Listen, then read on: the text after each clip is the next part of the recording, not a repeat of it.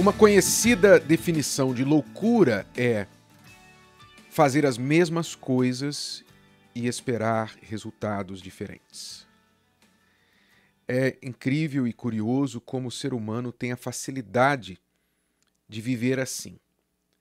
Esperar melhoras, mas não mudar as atitudes diárias. Espera que a sua vida financeira vai melhorar, a saúde vai melhorar, o casamento vai melhorar, a vida vai melhorar, mas continua fazendo as mesmas coisas de sempre.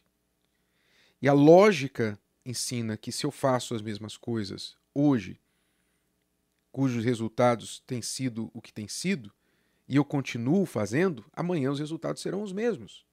Isso é inteligência, isso é lógica, não é? Deus fala na sua palavra lá em Ageu, capítulo 1 e versículo 5.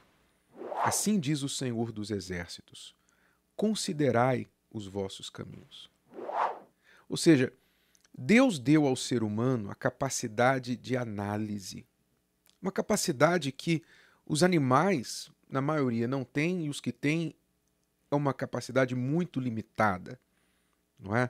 Você sabe que há animais caçadores, predadores que eles ficam analisando o movimento das suas presas, o campo, ele avalia, mas com o único objetivo de caçar, matar e comer.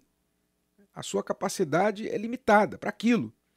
Mas o ser humano, ele tem uma capacidade muito maior de avaliar, de analisar, de analisar até ele mesmo, de considerar o que está acontecendo, olhar o antes, o depois, imaginar o futuro. Deus nos deu esta capacidade que só Ele tem. Acima de nós, só Ele. Mas, infelizmente, poucas pessoas usam especialmente para avaliar, analisar o curso de suas vidas. Nós vemos, por exemplo, na história de Gideão, que você pode ler lá em Juízes, capítulo 6, que o povo de Israel, na época dele, tinha feito mal, tinha desobedecido a Deus e trocado Deus pelos deuses dos seus inimigos, né?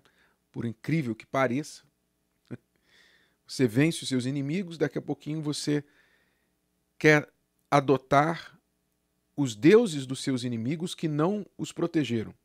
Né? E abandona o teu Deus que te deu vitória. Por mais loucura que isso pareça, mas foi o que o povo de Israel fez. Então pecou contra Deus, abandonou Deus, edificou altares para Baal em Israel. E aí o que aconteceu? Como eles mesmos empurraram Deus para fora de Israel, então Deus cumpriu o seu desejo, os deixou sozinhos. Sabe, Deus não abandona as pessoas, ele apenas cumpre o que as pessoas querem. Se elas não querem a interferência de Deus em suas vidas, ele não vai interferir. Ele respeita. Você não quer que Deus interfira na sua vida? Então ele não vai interferir.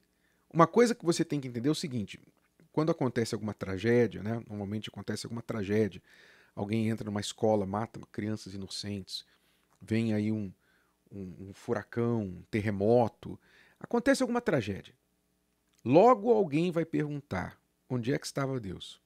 Não é? Deus estava no mesmo lugar que você o deixou quando tudo, tudo estava bem. No mesmo lugar. Se você deixa Deus fora da sua vida em momentos bons, por que, que você quer que ele de repente interfira invada a sua vida nos momentos ruins para te defender do mal. Não faz sentido isso. Então Deus cumpre os nossos próprios desejos. E lá em Israel ele cumpriu o desejo dos israelenses, dos israelitas, e os deixou com seus próprios deuses. O que, que aconteceu? Os deuses dos seus inimigos não fizeram nada pelo povo de Israel, não os protegeram, e os inimigos invadiram, começaram a invadir Israel todos os anos, especialmente na época da colheita. Israel plantava, na hora de colher, antes de colher, os inimigos vinham e assolavam tudo, levavam o que podiam e deixavam os restos para trás. Isso foi no primeiro ano. Segundo ano, mesma coisa. Colheita, vinham os inimigos, invadiam, levavam tudo, destruíam tudo. E assim foi. Três, quatro, cinco, seis, demorou sete anos para alguém parar e falar assim: Isso aqui não está funcionando.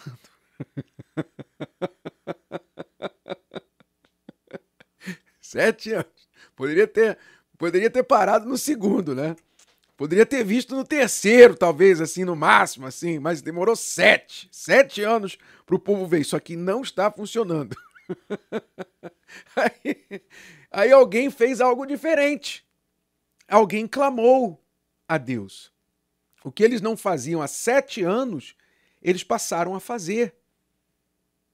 Clamaram a Deus: ó oh Deus, nos ajude, nos socorra. Nós estamos em apuros. Alguém se lembrou de Deus, alguém voltou a clamar a Deus. E Deus então enviou a ajuda. Primeiro um profeta, depois o anjo veio falar com Gideão.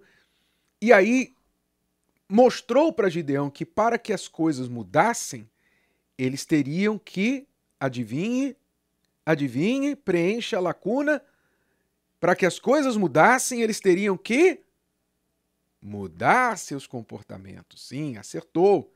Eles teriam que mudar, fazer diferente para ter resultados diferentes. E o que, que eles tinham que fazer de diferente?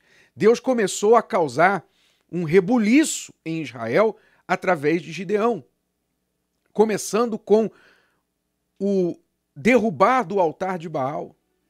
Deus falou para Gideão: você vai lá na casa do teu pai, você vai derrubar o altar de Baal, você vai cortar, vai tocar fogo naquilo ali, e você então vai edificar num lugar mais alto para todo mundo ver um novo altar, um altar para mim, o meu altar. E vai sacrificar o segundo boi do teu pai para mim. E eu vou te dizer depois o que você vai fazer. Começou já causando uma disrupção. Uma disrupção. Assim é que as mudanças acontecem. Mudanças acontecem quando você começa a romper com velhas práticas, romper com velhos costumes, romper com as rotinas que têm feito com que o passado se perpetue. Deus muda a vida da pessoa quando a pessoa aceita romper com as velhas práticas. Eu não vou mais fazer isso. Chega, deu para mim, não vou mais fazer, acabou. Quando a pessoa diz chega, acabou, ela começa a causar uma disrupção. Ela tem uma atitude disruptiva na sua vida. E aí o que, que acontece? As águas começam a mexer, começa a levantar poeira. Quando começa a levantar poeira, você pode preparar, porque muitos vão se levantar contra você, como aconteceu quando Gideão destruiu o altar de Baal. Os homens da sua cidade, da sua vila, vieram para matá-lo. Então, é por isso que muitas pessoas não tomam essa atitude disruptiva necessária para mudar a sua vida, porque elas temem as consequências. Alguém vai comentar, alguém não vai gostar, alguém vai criticar, alguém vai se levantar contra ela. Você vai mexer na casa de marimbondo. Pois é. Mas se, se você não mexer, se você não fizer diferente, você não vai ter resultados diferentes.